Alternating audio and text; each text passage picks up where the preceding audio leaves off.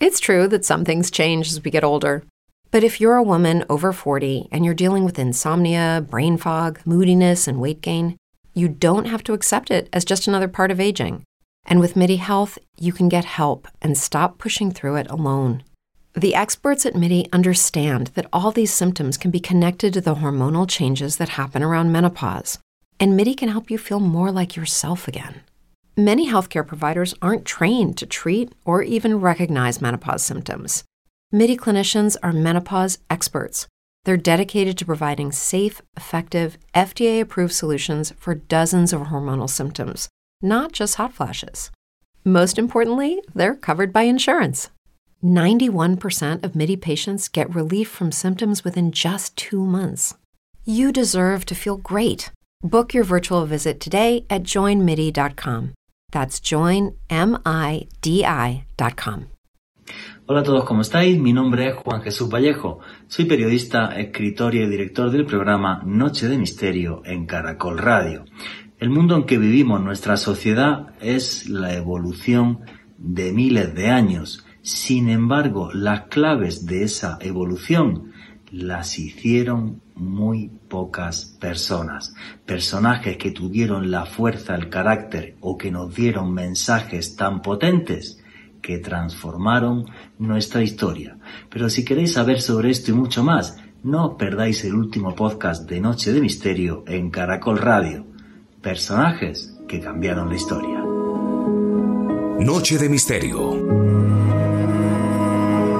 Juan Jesús Vallejo. Vivimos de una supercivilización. Somos capaces de ir a la luna y también somos capaces incluso de destrozar nuestro planeta, lo que muchos llaman el antropoceno, la era del hombre. Hemos sido capaces de transformar la Tierra y también de avanzar como sociedad y transformar nuestras relaciones. Pero todos esos cambios y el punto en el que estamos ahora, con sus cosas buenas y cosas malas como absolutamente todo en la vida, no se crean que es obra de miles y miles y miles de personas.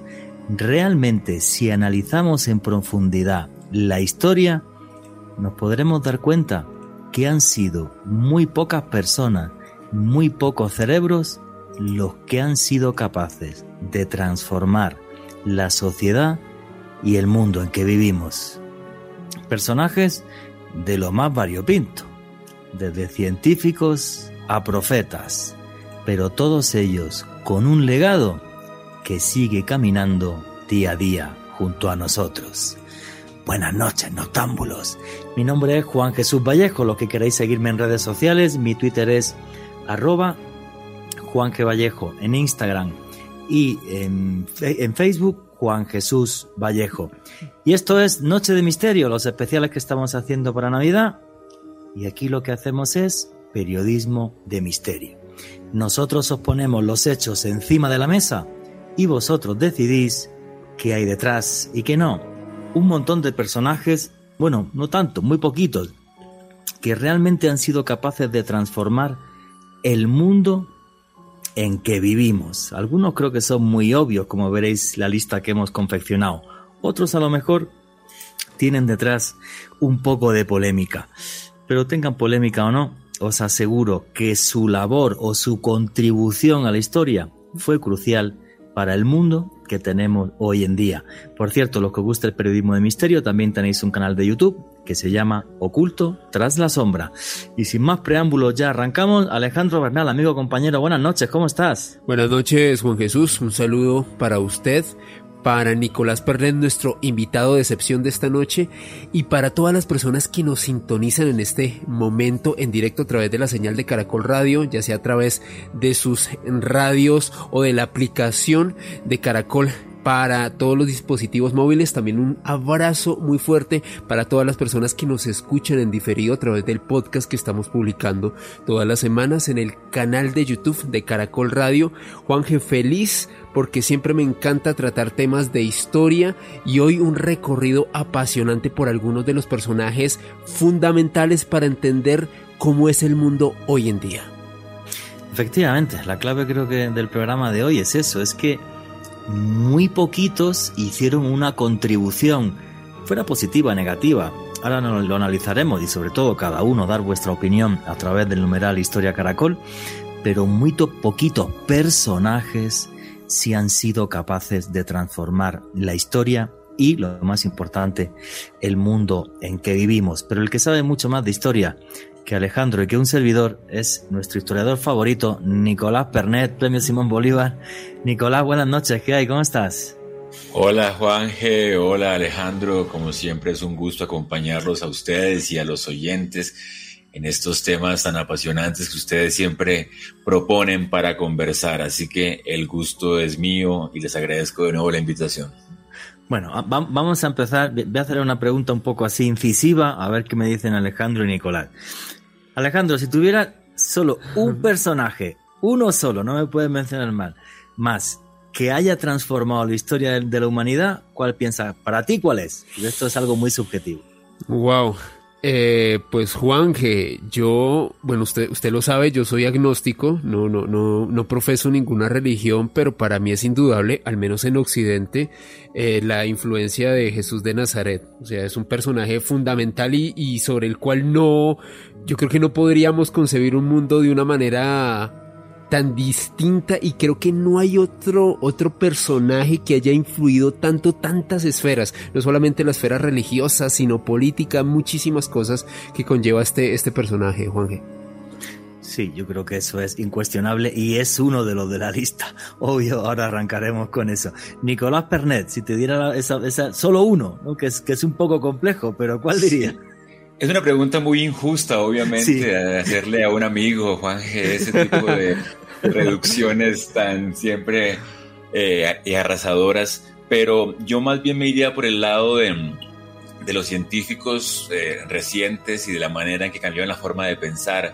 Si quieres ponemos a Einstein como el paradigma de ese tipo de pensadores que por un lado cambian la forma que tenemos de ver el mundo, nada más y nada menos. O sea, pues aparte de los, de los inventos o de los descubrimientos que ayudó a hacer el hecho de que replanteara la forma de ver el mundo, replanteara la forma de ver los, eh, los elementos, de ver el tiempo, de ver el espacio, de ver las posibilidades de la mente.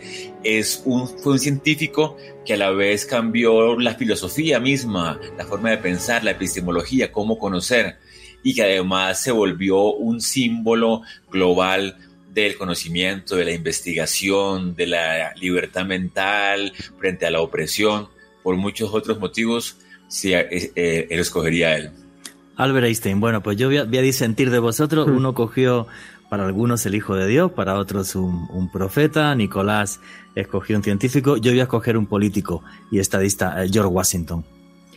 Porque gracias a George Washington se crea la primera república moderna no se hablaba ni vivíamos en una república desde los tiempos de Roma prácticamente y de repente eh, él está detrás del nacimiento de la primera república moderna, los Estados Unidos de América, que a la postre fue también y lo sigue siendo a día de hoy eh, la primera potencia eh, mundial. Entonces para mí el aporte de George Washington es fundamental en cuanto a un, nuevo tiempo de libertades y de valores amparados por la democracia. Tendrá sus detractores, como todo, igual que Estados Unidos ha hecho cosas buenas y malas, como cualquier país del mundo y cualquier ser humano, pero realmente ese concepto para mí en Washington es, eh, fundamental y creo que, fue un cambio en la historia tremendo. Bueno, y poneros, poneros pues, vuestros personajes favoritos en el numeral Historia Caracol. Y ahora ya sí,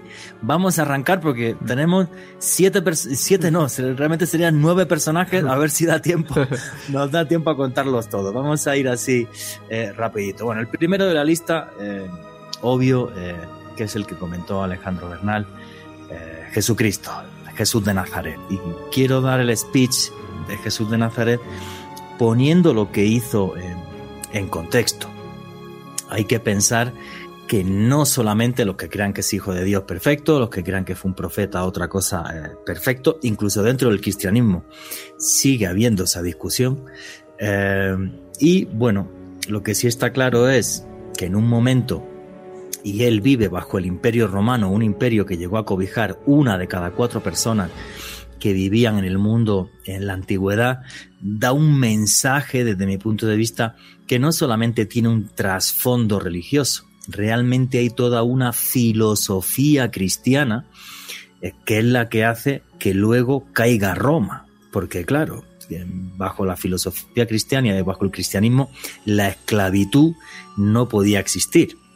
Y esto fue una de las cosas que provocó el colapso del imperio. Y luego emperadores que se hicieron cristianos, el primero de ellos conocidísimo, eh, Constantino. Para mí es un personaje que tiene toda esa importancia y, esa filosofía de bondad, de amor al prójimo y todo esto.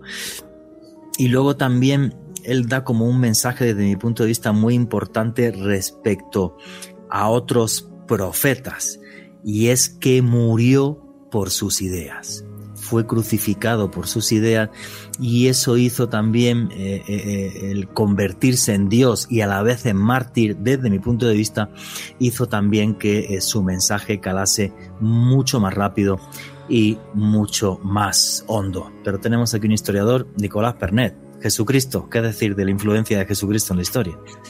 Bueno, es un personaje fascinante, como tú decías, ya sea que uno sea creyente y lo vea como el Hijo de Dios y, lo, y el, Redentor del mundo, el Mesías, como lo, nombran, ya sea que como historiador uno lo vea como figura histórica en un momento particular, eh, en donde eh, es un contexto de, de colonización, el Imperio Romano ha dominado toda la zona del Mediterráneo, eh, incluyendo la parte de, Judea, en Medio Oriente. Entonces están eh, los pueblos eh, judíos de esa región bajo un contexto de dominación y están esperando en gran medida un redentor militar, un líder que los libere de Roma, un, guerrillero heroico, como diríamos en América Latina, que se, que se enfrente a ese poder extranjero. Y llega alguien que habla es de, de amor, de comunión, de sacrificio, de poner la otra mejilla. Entonces era un peligro para, para Roma cuando estaba vivo como, como una especie de agitador espiritual.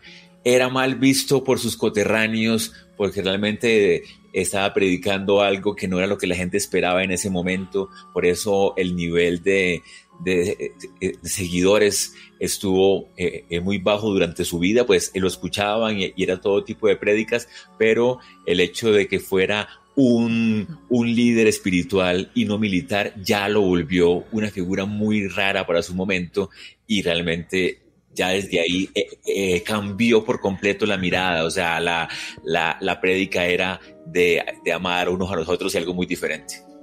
Alejandro Bernal. Juan G, es que Jesús de Nazaret era un personaje absolutamente incómodo y eso va muy de la línea de lo que manifestaba Nicolás hace unos instantes, mientras el, el pueblo judío esperaba un líder militar que los liberara del yugo de los romanos, pues llega un tipo con un pensamiento bastante revolucionario.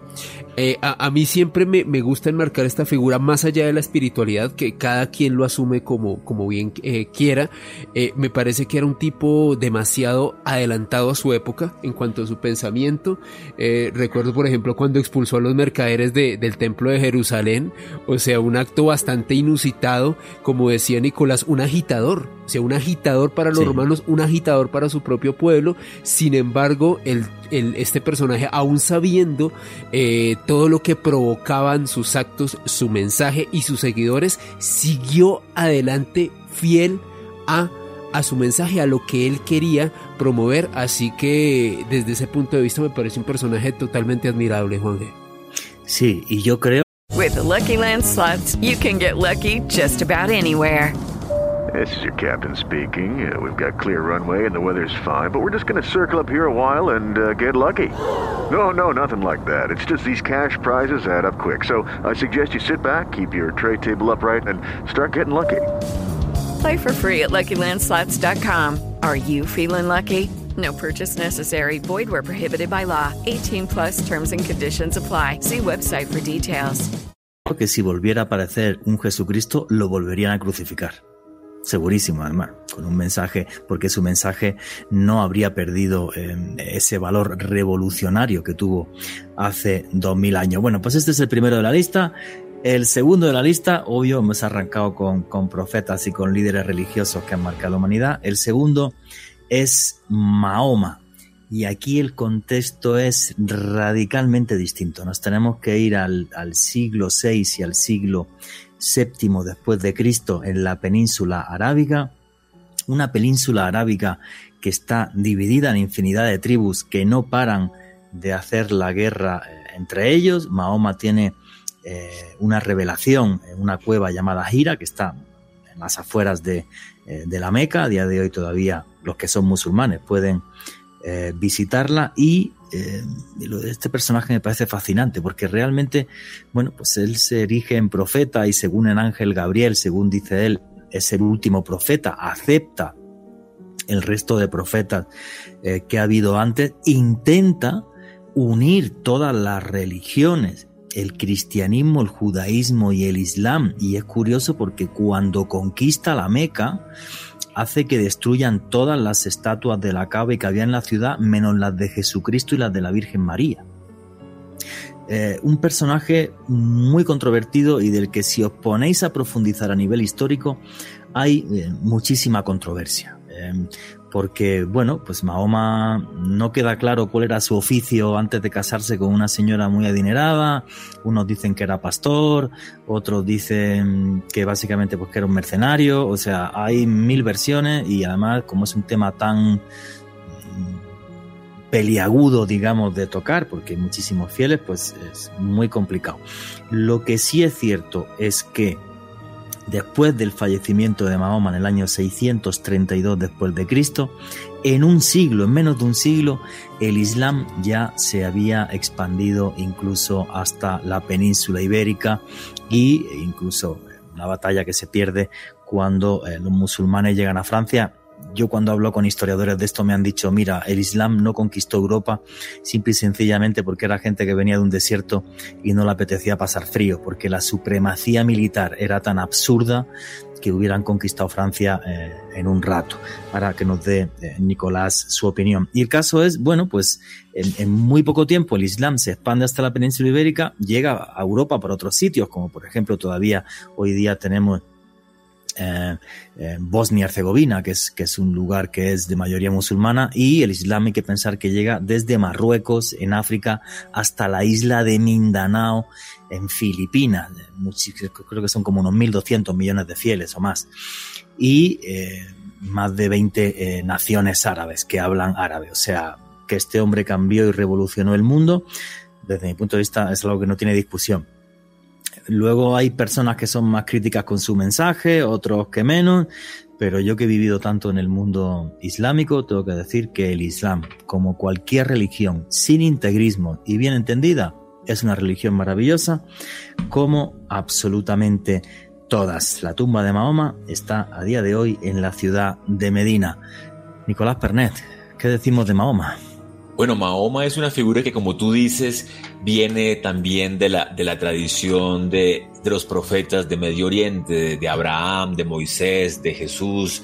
No, eh, a pesar de que ahora se vean como figuras opuestas o que pertenecen a diferentes grupos, todos esos profetas partían de, de, un, de un tronco común, que bueno, que para todo fue el judaísmo realmente, y que luego, eh, luego vino, vino Cristo a, a sacar la vertiente cristiana y después de esa también Mahoma saca el Islam, pero realmente eh, Abraham es el profeta por excelencia y Moisés de, de las tres religiones eh, eh, eh, del mundo. Entonces, sí, sí para que empecemos a entendernos todos como parte de una misma tradición, que en parte las guerras de religión y las peleas y, y, la, y toda esta, todo este estigma contra los contrarios viene justamente de verlos como opuestos y no como, como continuadores. Eh, otra cosa muy rápida también que quería decir sobre Mahoma es que, bueno, ya hay más registros históricos sobre Mahoma que sobre Jesús de Nazaret, por ejemplo. Digamos, los datos, a pesar de que, como decía Juan, son muy escasos y, y son muy, muy dudosos, eh, eh, hay más información sobre Mahoma que sobre Jesús. Y además porque Mahoma hizo eh, los trabajos que un poco en el caso del cristianismo eh, haría Jesús primero como, como predicador, como profeta, luego Pablo de Tarso, que es el que lleva el mensaje de Jesús por diferentes partes, luego el imperio romano que, que, lo expande. O sea, realmente el cristianismo fue muy lento en su progreso, en su crecimiento. En vida Mahoma ya pudo hacer mucho de eso, ya, ya, ya pudo predicar, eh, hacer ejércitos, eh, eh, eh, sí, crear una la nación. península arábiga y expandirse después en una rapidez inusitada por toda la cuenca del Mediterráneo. Y desde entonces eh, eh, vendrá lo que, lo que ha pasado desde entonces, y es que la herencia del Imperio Romano se la han venido peleando cristianos y musulmanes desde entonces. Una época de dominio musulmán, una época de dominio cristiano, y es el mundo como lo conocemos hoy, y viene justamente de esos profetas, como tú dijiste. Alejandro Bernal. Juan G, yo me quedo con algo que nos manifestó hace un tiempo el Sheikh Elías Marzugui, quien a propósito tuvimos de invitado aquí en Caracol Radio en nuestra anterior etapa aquí en la emisora, y es cómo el mensaje de Mahoma y, y, todo su ejemplo pervive en la memoria y en la palabra de todos los niños que profesan el Corán. Es un personaje tan importante, Juanje, que es el máximo profeta de la religión que se expande más rápido por el mundo como lo es el Islam. Sí, sí, fue la que más rápido se expandió, eso no hay absolutamente ninguna duda. Aparte, eh, con una rapidez inusitada. Y, ojo con esto, hubo una parte que sí es verdad fue la famosa Guerra Santa, pero otra parte que no, que ni mucho menos, que fue por conversiones y sigue habiendo gente que se convierte al Islam. Yo tengo varios amigos míos por ejemplo, que se han convertido al Islam, en concreto son sufíes. Bueno, vamos a terminar eh, esta primera parte del programa con el último digamos, gran líder religioso espiritual del mundo, que fue Siddhartha Gautama. Un mensaje que nada tiene que ver con el de Mahoma y Jesucristo, el budismo. Es una filosofía de vida. Siddhartha Gautama era un príncipe, el príncipe de la provincia de Sakya en eh, la India. Y básicamente este señor, pues su papá lo, lo, trató toda la vida, pues eso, como el hijo de un rey, y eh, un día eh, con cierta edad, porque él nunca había visto un enfermo ni una persona mayor, de repente vio lo que era el sufrimiento, esto le impactó eh, muchísimo, renunció al trono, se fue a meditar y a buscar la sabiduría y la iluminación. Buda significaría eso, básicamente un iluminado, un, un, un, líder espiritual y bueno, pues hay que decir que muy anterior a Jesucristo, estamos hablando del siglo VI eh, antes de Cristo, eh, falleció en la ciudad de Kushinagar. No existe la tumba de Mahón, de, Buda, pues porque lo, los restos eh, fueron cremados y bueno, básicamente el mensaje del budismo lo voy a intentar resumir en menos de un minuto. El budismo parte de dos conceptos, dos preceptos que conforman en general lo que se llama las cuatro nobles verdades. En concreto es dukkha y tanja. Dukkha es el sufrimiento. Hagas lo que hagas en la vida, amigo mío, vas a sufrir y vas a pasar, vas a pasarlo muy mal en algunos aspectos de tu vida. Y el deseo. El deseo para, para Buda eh, provocaba, eh, provocaba también el sufrimiento. ¿Por qué? Porque tú vas a desear cosas que nunca vas a tener. ¿Cómo se puede uno liberar de estas cargas de la vida? A través de concentración, eh, conducta, esfuerzo, una conducta uh, recta, meditación. Es una filosofía de vida más que un uh, concepto religioso como el que tenemos nosotros, donde se adora eh, a un Dios en sí. Bueno, yo como sabéis que en cierta medida, no voy a decir que soy budista, pero sí es el único altar que tengo en casa, lo único lo que le rezo, es un tema que conozco bastante bien. Nicolás Pernet, Buda. Pues sí, Juan, como tú dices, el budismo es una filosofía y es también uno de esos fenómenos históricos que se dan en cierta época en donde surgen filosofías. Estamos hablando del siglo V antes de Cristo, que es también el siglo de la filosofía en Grecia y de, y de los y del sofismo y que luego se convierte también en las corrientes estoicas de, de formación. Eh, quiero decir, en cierto momento el desarrollo civilizatorio ya universal salen estos personajes que empiezan no nada más a predicar eh, la adoración a un ser supremo o una religión como institución, sino empiezan a predicar la forma de vivir mejor, que puede ser una pregunta tan sencilla y tan difícil como como, como, cómo se puede vivir mejor. Entonces, desde ahí las enseñanzas se, se remiten al, al, al, ser, a enfrentar lo que tú decías ahora de la enfermedad, la muerte, los cambios, la meditación como forma de, de conexión con el mundo, la, el, el, el, el deseo como esa carga que nos hace llevar todo el tiempo el sufrimiento. Y claro, no fue una, un movimiento pensado para dominar el mundo o para crecer indefinidamente o para llegar al trono de Roma, sino para crear una línea de seguidores que se alimenten de eso, aunque después, obviamente después, eh, los seres humanos convierten esa enseñanza en monumentalidad. A mí los budas enormes, a pesar de lo, eh, de lo bello que son, me parece un poco muy contradictorio con el mensaje mismo de Buda, o sea, la idea de engrandecer al profeta que hablaba de desaparecer el ego es justamente un mucho eh, de lo contrario que uno podría esperar al ver esos budas de, de metros que han hecho en Oriente, pero sin duda un personaje que uno se puede pasar toda la vida estudiándolo y no lo alcanza a entender, pero más que estudiarlo, obviamente invita es a practicar sus enseñanzas y a vivir como el Buda. Sí, efectivamente, por, por, ese concepto tan distinto quizás al cristianismo, al islam, ¿no? O sea, una de las cosas del budismo es, no, el esfuerzo, el trabajo te van a hacer eh, mejor persona, no es ningún castigo divino, ni porque nos echaron de un paraíso, todo lo contrario, nos hace eh, humanos. Yo que soy muy budista en todo ese sentido. Alejandro, tienes un minutito, amigo. Juan G, yo creo que es uno de los mensajes más profundos a nivel espiritual y para mí es representado de manera magistral por el escritor alemán Hermann Hesse, precisamente en su obra Siddhartha, libro súper recomendado para todos aquellos que quizás se quieran aproximar a lo que es esta, esta figura tan importante, Juan G y una filosofía y una religión que fue capaz de mezclarse con otras en, en, Asia, como es por ejemplo la mezcla del budismo. Ojo, que budismos hay más de, de 100 tipos, ¿eh? no, no, se crea la gente que el budismo es lo del Dalai Lama, que es budismo mahayana. Hay muchísimos tipos de budismo, está el Theravada, está el Zen, y se mezcló con otras filosofías, creando religiones en sí, como se mezcló con el confucianismo y como se mezcló con el taoísmo. Y vamos a seguir con esta lista de los personajes más influyentes de la historia. Alejandro Bernal, ¿quién fue Julio César?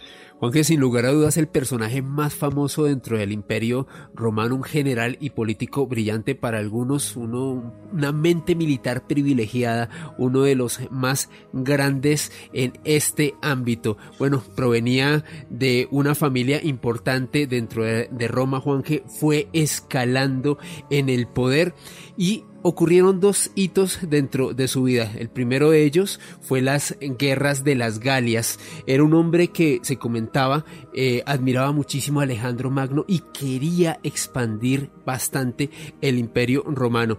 Tras estas guerras de las Galias se ganó la animadversión de, de Pompeyo, también otro personaje muy importante en el seno del imperio romano. Esto suscitó. Hey guys, it is Ryan. I'm not sure if you know this about me, but I'm a bit of a fun fanatic when I can. I like to work, but I like fun too. It's a thing. And now the truth is out there. I can tell you about my favorite place to have fun. Chumba Casino. They have hundreds of social casino style games to choose from with new games released each week. You can play for free anytime, anywhere, and each day brings a new chance to collect daily bonuses. So join me in the fun. Sign up now at ChumbaCasino.com. No purchase necessary. VGW. Void were prohibited by law. See terms and conditions. 18 plus.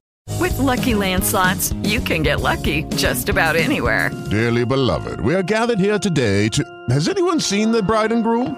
Sorry, sorry, we're here. We were getting lucky in the limo and we lost track of time. No, Lucky Land Casino, with cash prizes that add up quicker than a guest registry. In that case, I pronounce you lucky. Play for free at LuckyLandSlots.com. Daily bonuses are waiting. No purchase necessary. Void where prohibited by law. 18 plus. Terms and conditions apply. See website for details. Toda una guerra civil, Juan Jesús, y durante esta guerra civil, pues básicamente, eh, pues Julio César terminó convirtiéndose en una especie de dictador en Roma. Y durante este periodo se produjo, me atrevería a decir que gran parte de su influencia para la historia y es que impulsó una gran cantidad de, reformas, por ejemplo, eh, institucionalizó el, calendario juliano que, establecía un año de 365 días y 6 horas, de hecho fue el que se utilizó en Europa hasta el siglo XVI, otro tipo de reformas que fueron muy profundas y se vieron de manera fehaciente en el imperio romano, finalmente fue asesinado eh, pues por un complot en, en, el Senado en el cual pues participó su hijo adoptivo Bruto y pues pasó a la historia Juanje como uno de los grandes paradigmas dentro de la historia del Imperio Romano. Para mí Julio César, voy a intentar ser breve para que nos dé tiempo a hacer toda la lista, muy sencillo. César fue el que realmente le dio el esplendor a Roma. Y Roma no solamente fue decir Roma, un país, no. La civilización romana, la tecnología, el derecho que tenemos a día de hoy a nivel mundial, todo viene desde la civilización romana. Y voy a decir una cosa por la que me van a insultar seguro, insultos arroba Juan que Vallejo. la ventaja que tuvo Julio César al hacer que la República pasara a ser un imperio en un momento donde todo era tan corrupto, es que hizo que Roma pudiera funcionar mucho mejor, mucho más rápido. Cosa que Augusto, que fue su sucesor, fue el que, el que realmente ya consolida eh, todo esto. Cuando había documentales de historia, que yo soy tan, tan loco de esto, lo explican muy bien. O sea, muy bonito lo de la república y tal, pero cuando todo el mundo es corrupto y todos los políticos querían mermelada, nunca llegaban a decidir nada. Mientras que cuando llegó el imperio, todo funcionaba mucho mejor. Obvio, con una merma de libertades importante, pero bueno, así por desgracia somos los seres humanos. Nicolás Pernet, Julio César. Bueno, rápidamente yo quiero también hacer énfasis en lo que tú decías, ese tipo de personajes, ya los guerreros, ya dejamos atrás eh, los profetas, los predicadores, los iluminados, ahora son los guerreros políticos, sí, sí crean una forma de, de, de, de, gobierno y de expansión colonial e imperial que, que, marca el futuro. O sea, ya como tú decías, el hecho de, de, acabar con la república, de impulsar el imperio, de centralizar el poder, eh, marcó la manera en que los imperios se harían desde entonces. Digamos que al centralizar el mando, al basarse en un poder militar, pero que también sea flexible para hacer alianzas cuando sea necesario. Digamos que creó el manual de imperios que muchos después han querido imitar, desde Napoleón hasta cualquiera que tú quieras nombrar. Así que desde ahí, para bien o para mal, es un personaje que marcó la historia y creó el mundo eh, digamos, de los últimos dos mil años, que ya es bastante decir. Sí, claro, y como dices, para bien y para mal, no es que digamos que fuera un santo, pero efectivamente sí creó todo un manual y la influencia de la cultura romana en la cultura occidental es una cosa eh, innegable. Bueno, vamos al siguiente personaje. Y este ya veréis cómo se va a poner Twitter, insultos y calumnias eh, a través del numeral Historia Caracol.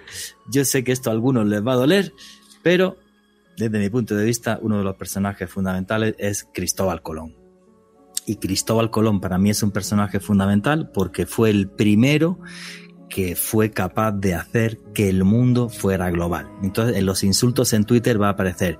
Pero es que ya había gente en América. América la habían descubierto los vikingos en el siglo X. Completamente cierto. Los vikingos estuvieron en la península del Labrador, dejaron un asentamiento en Lanson Meadows, pero Colón es el primero en la historia que llega a América, aunque no la descubriera, pero llega a América y dice, señores, aquí hay otra cosa. Y el mundo hay que redibujarlo. Y gracias a ese redibujar el mundo y a esa mezcla de conocimientos y culturas, se salvaron millones y millones de vidas. Y muchos dirán, qué exagerado eres. ¿Cuánta gente no murió de hambre en Europa gracias a la patata, por ejemplo. La mezcla de alimentos, de conocimientos, cosas, sí es cierto que fue un choque cultural, donde murió muchísima gente. Ojo, sí, también hay que juzgar las cosas en el momento en el que, en el que, en el que acontecen. Juzgar el siglo XV como si fuera el siglo XXI, que es lo que están haciendo los políticos por populismo, a mí me parece eh, una auténtica eh, barbaridad.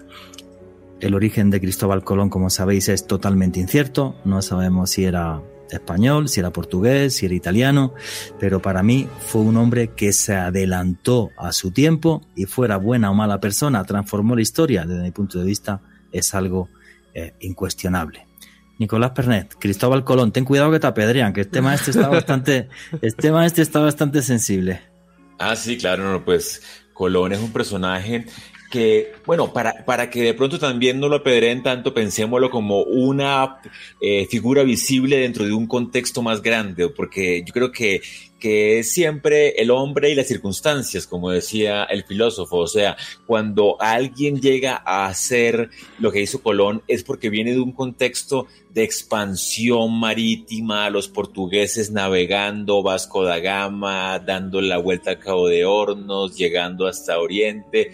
Claro, Colón tiene otra, otra eh, visión, pero es parte de esa camada, digámoslo así, de ese 480 italiano de navegantes y de expansión y de crecimiento y de exploración. Entonces, eh, nadie surge de la, de la nada, eh, y ese contexto fue favorable para Colón. Ahora, ¿por qué fue más especial Colón? Por las mediciones, por el desvío que hace para llegar a Oriente, eh, yendo por Occidente.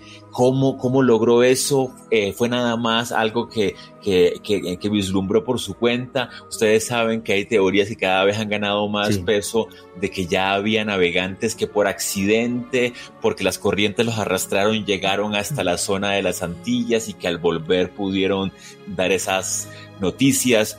Entonces, eh, no es nada más que ya a América hubieran llegado eh, los escandinavos, es que eh, cientos o miles de años de navegación por el Pacífico o por el Atlántico tuvo que haber creado diferentes tipos de encuentros. La pregunta que, es, que, a mí me, me sigue todavía dando vueltas es qué tan, qué tan cierto es justamente que él tuvo acceso a este navegante que sabemos su nombre, Alonso Sánchez de Huelva, de quien recibió esa información. Si es verdad, igual sigue siendo una empresa muy arriesgada que porque alguien te da informaciones de que hay unas islas que puedes encontrar, te vas a navegar como si nada. Así que nadie le quita justamente esos, esos arrestos. Pero entonces hay que recordar que es en gran parte un navegante y que, y que esa figura del navegante desde los vikingos hasta hoy que van a hacer exploraciones espaciales sigue siendo fascinante, aunque después se convierta en colonización, en dominio político, en guerras, el explorador, el que va eh, más allá a ver qué encuentra, sin duda es una fuente de imaginación y de, eh, y de, fantasía para, la historia y para nosotros. Sí, eh, bueno, un día si quieres, pues no hay, no hay tiempo hoy, hacemos un programa sobre los enigmas del descubrimiento de América. Efectivamente, la figura del, del prenauta de Alonso Sánchez, que tiene incluso una estatua en España, ¿eh? O sea, porque es un personaje donde que aparece en textos históricos. Eh, y, bueno, otras posibilidades, que tuviera acceso a, mapas como por ejemplo fue el de Piri Reis, que está en Turquía, y otros donde ya estaban dibujadas las costas de América. Entonces, bueno, pero eso no le quita que fue el primero que llegó y dijo, oye, esto está aquí, y, a ver qué pasa ahora. O sea, eso es incuestionable. Alejandro Bernal, ¿querías comentar algo? Sí, Juanje, para mí Colón representa el espíritu del aventurero, como decía Nicolás hace unos instantes. O sea, un hombre que aparentemente recibió una información, lo cual no quiere decir que sea veraz o no, sin embargo, se la jugó, se adentró en el mar y terminó descubriendo un nuevo mundo, para bien o para mal, pero así fue. Sí, Estoy totalmente de acuerdo contigo. Bueno, señores, pasamos al siguiente. Alejandro Bernal, George Washington.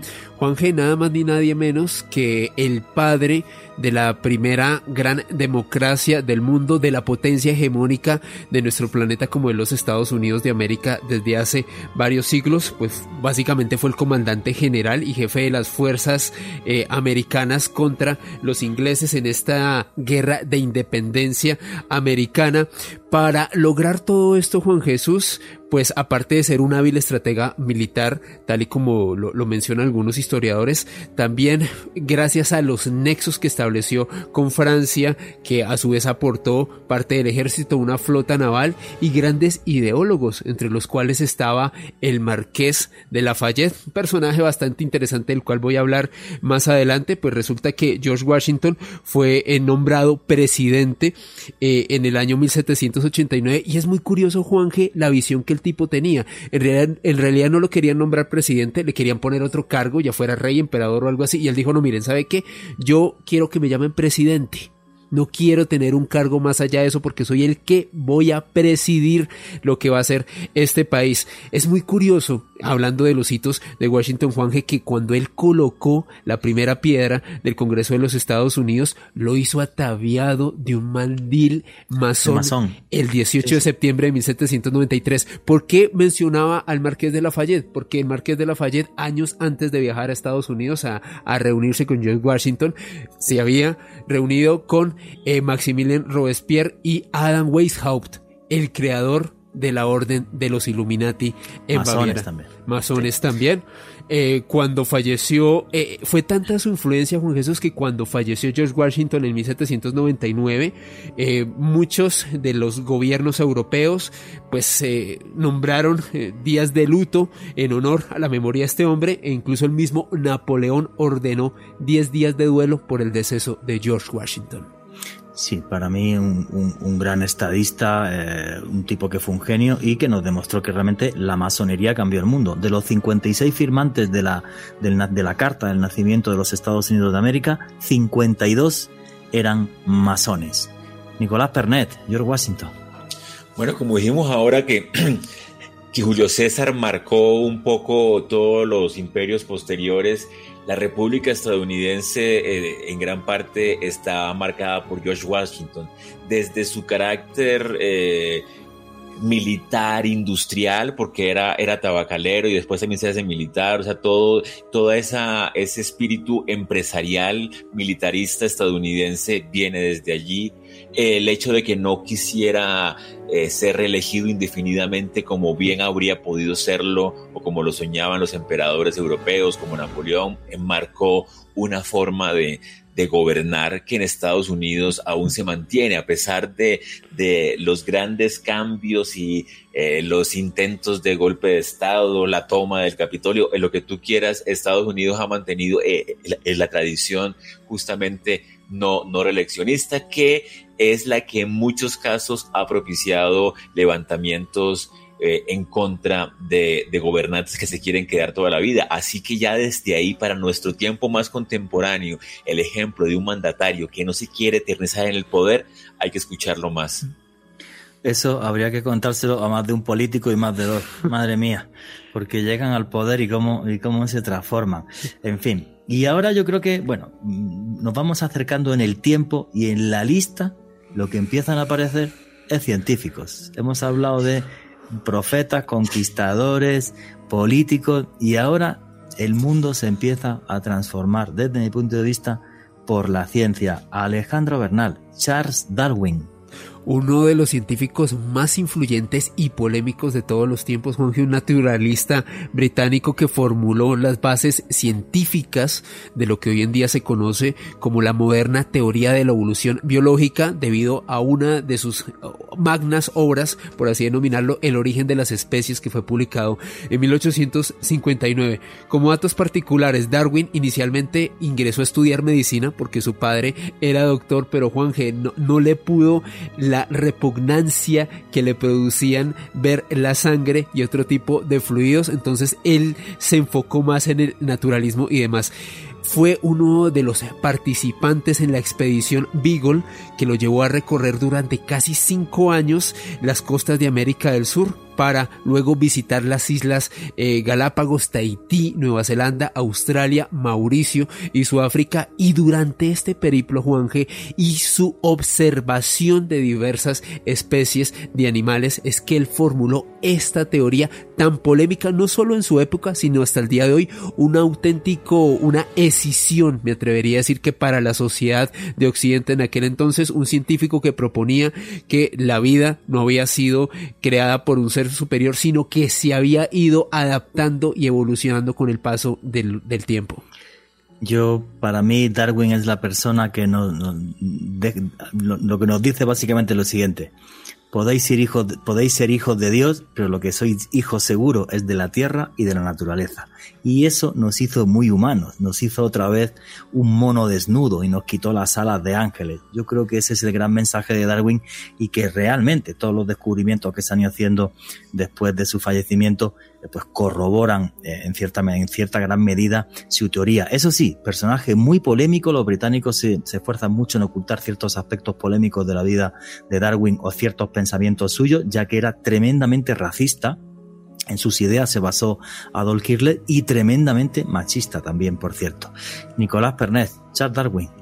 Bueno, Darwin es uno de esos personajes a los que llamaron los maestros de la sospecha, o sea, de sospechar que hay algo más detrás de lo que uno ya da por sentado y que usualmente le está quitando el centro del espectáculo al ser humano. ¿Cómo así?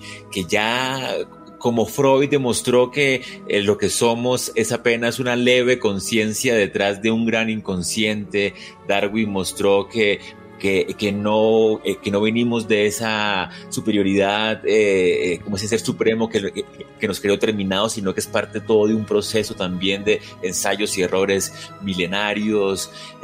Marx también demuestra que hay una serie de fuerzas detrás de lo que uno considera natural.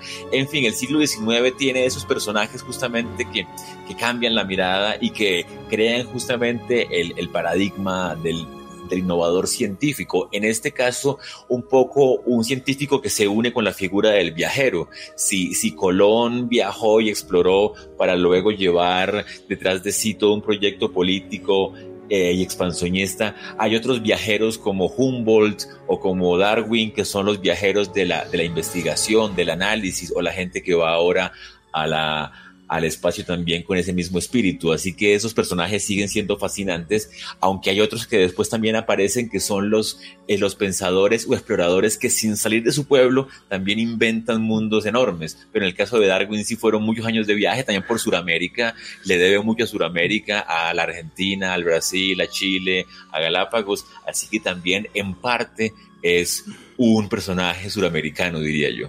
Bueno, sí, efectivamente, ir a las Islas Galápagos fue lo que cambió su pensamiento. Nos faltan ocho minutitos para terminar y nos quedan todavía un par de personajes. Y ya es que al meternos en el siglo XIX-XX, eh, lo que hay que hablar desde el punto de vista de científicos, porque los políticos han sido bastante pobres en este, en este siglo pasado.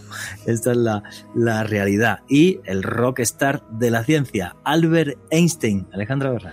Juanje, probablemente el científico más importante de todos los tiempos para algunos, y sin lugar a dudas el más influyente del siglo XX. Él obtuvo el premio Nobel de Física en el año 1921, se hace exactamente un siglo, por su aporte por el efecto fotoeléctrico y otras contribuciones a la física teórica. Hay que aclarar que él no obtuvo el Nobel por la teoría de la relatividad, un hombre que se exilió en los Estados Unidos cuando ascendió eh, el nazismo al poder eh, e, en Alemania. Y algo muy curioso, Juan, que algunos lo consideran el padre de la bomba atómica, porque el 2 de agosto de 1939 le escribió en, eh, en, ese entonces una carta al presidente de los Estados Unidos, Franklin Delano Roosevelt, advirtiéndole que Alemania estaba muy cerca de desarrollar un arma nuclear y le sugirió a los norteamericanos adelantarse.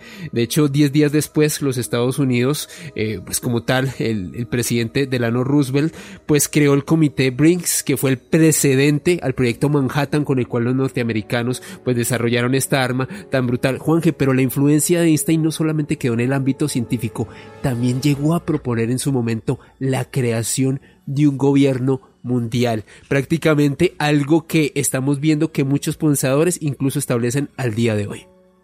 Sí, para mí un genio, eh, o sea, un auténtico rockstar, el primer científico que se hace mundialmente em, famoso y además de sus aportes a la ciencia. Por cierto, él dio la idea de la bomba atómica a Estados Unidos y no solo eso, y lo dejaron fuera, no se fiaban de él porque era judío y sabían que Israel iba a ser un país dentro de muy poco y la segunda razón porque era socialista y no le gustaba que fuera eh, así de izquierda. Un personaje muy controvertido, polémico, era un viejo verde. Cuando se quedó viudo, pues por lo visto le echaba los perros a la mitad de las alumnas, un tipo muy, muy, muy peculiar en todos los aspectos y además que se puso a hablar de valores humanos yo creo que más famosas que las ecuaciones de Einstein son sus frases. Tiene frases que son eh, geniales. Y el tipo, efectivamente, después de ver caer las bombas atómicas en Hiroshima y Nagasaki, dijo, o aquí hay un gobierno mundial o un día llegará una tercera guerra y la cuarta será con palos y piedras. Nicolás Pernet, Albert Einstein.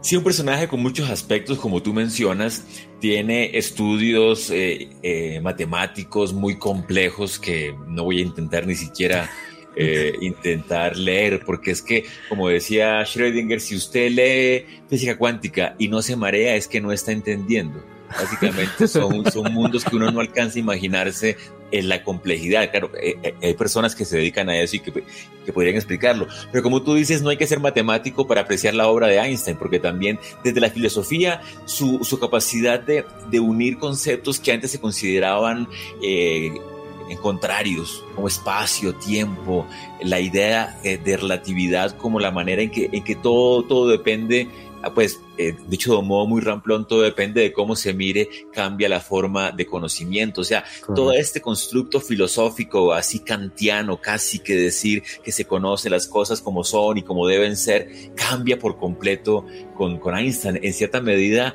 fue también el padre de la posmodernidad, diría yo, porque al relativizar todo tipo de conocimiento ya se abandonan esas certezas que se habían tenido con la religión, con, con la ciencia del siglo XIX y con otro tipo de, de pensamientos. Así que como matemático genial, como filósofo muy innovador, como personaje público muy atractivo y como también rockstar, como le dice Juanje, también sin duda inolvidable.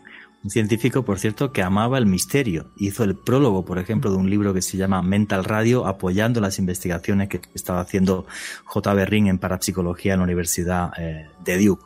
No como ahora que hay muchos científicos que les gustaría fusilarme, básicamente un día sí, otro no. En fin, y nos faltan, mira, faltan cuatro minutos y el último personaje, Nikola Tesla para mí el gran olvidado del siglo XX. Una vez un periodista le preguntó a Albert Einstein qué se siente eh, al ser el hombre más inteligente del siglo XX y Einstein le, respondió, amigo, usted se equivoca, debería de haber ido a hablar con Nikola Tesla. Lo pasa que Nikola Tesla ya había fallecido cuando, cuando fue aquella entrevista a Albert Einstein. Un genio, pero, pero de los absurdos. una mente eh, privilegiada de las que nace una eh, cada siglo. Un señor que nació en la actual Croacia, era de origen serbio, hasta por eso se discuten hoy día Serbia y, Croacia. La tumba, los restos de Tesla están en Belgrado, pero su casa natal está en, Croacia. Y bueno, comentan que trabajaba desde las 3 de la mañana hasta las 11 de la noche, no dormía más de dos horas, tenía eh, memoria visual, se leía un libro y se lo aprendía de memoria. Eh, un tipo que vivió siempre en hoteles, no quería tener ni casa, nunca tuvo ninguna novia conocida, despreció el sexo, se dedicó toda la vida a lo que fue eh, la ciencia, un tipo al que vilipendiaron, pues porque, eh, muy sencillo, le dieron el premio Nobel a Marconi por hacer una radio con 14 patentes de Nikola Tesla.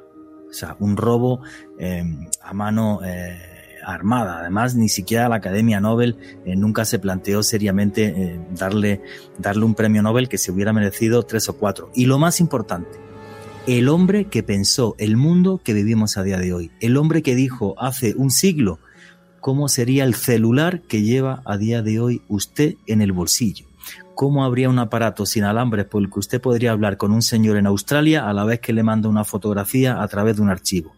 Eso lo pensó Nikola Tesla. Para mí, un adelantado a su tiempo, no. Un genio de los que nace uno al siglo o cada milenio, si me apuráis. Nicolás Pernet, Nikola Tesla. Sí, todo lo que dices es muy cierto. Eh, yo quería añadir algo sobre su, su, carácter tan cambiante, tan misterioso, esos eh, personajes donde la genialidad y la locura conviven lado a lado, que pueden dar ideas geniales que se llevan a la práctica o puede dar ideas descabelladas que a la gente le parecen imposibles o que tal vez faltan 100 años para que sean posibles. En fin, eh, y eso también pasa con todos esos personajes de la historia que la han cambiado, que, que muchas veces justamente por su carácter de, de excepción, también tienen temperamentos o formas de ser bastante cuestionables y eso creo que eh, como decíamos ahora con Colón, no se trata de, que alguien lo queramos por completo porque fue perfecto o lo despreciemos por completo porque fue imperfecto, sino que si cambió la historia es un hecho que como persona podía dejar mucho que desear, podía ser muy loco, podía tener todo tipo de vicios, pero sin duda esos personajes eh, que cambian la historia usualmente, casi siempre, están llenos de luces y de sombras y así hay que verlos.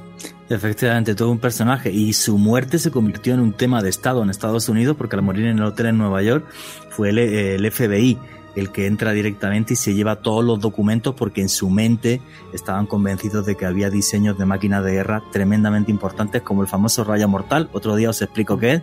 Alejandro Bernal, tienes 10 segunditos porque toca cerrar. Juan G., mi personaje favorito del siglo XX, sin él no podríamos concebir el mundo como lo es hoy en día gracias a sus inventos y un hombre definitivamente adelantado a su tiempo. Sí, claro, y nos están escuchando ahora mismo miles de personas gracias a Nikola Tesla, o sea, así de, así de claro. Nicolás Pernet, tienes medio minutito para tus conclusiones y tus redes sociales para que la gente pueda seguirte. Bueno, me pueden encontrar como Nico Pernet, con doble T al final en diferentes redes, en Twitter, en, en Instagram. Y bueno, yo eh, haría un llamado justamente a ver lo que decía ahora, esos personajes con, con pinzas, sin, sin, sin venerarlos y sin despreciarlos por completo, sino conociéndolos y por eso es tan valioso este programa. Es que yo creo que la historia y la verdad son poliédricas, no hay tiempo para absolutamente nada más, así que nunca, nunca olviden que vivimos en un mundo mágico porque está repleto de misterio. Noche de Misterio. Juan Jesús Vallejo. With Lucky Land slots, you can get lucky just about anywhere. Dearly beloved, we are gathered here today to. Has anyone seen the bride and groom? Sorry, sorry, we're here. We were getting lucky in the limo and we lost track of time. No, Lucky Land Casino, with cash prizes that add up quicker than a guest registry. In that case, I pronounce you lucky. Play for free at LuckyLandSlots.com. Daily bonuses are waiting. No purchase necessary. Void where prohibited by law. 18 plus. Terms and conditions apply. See website for details.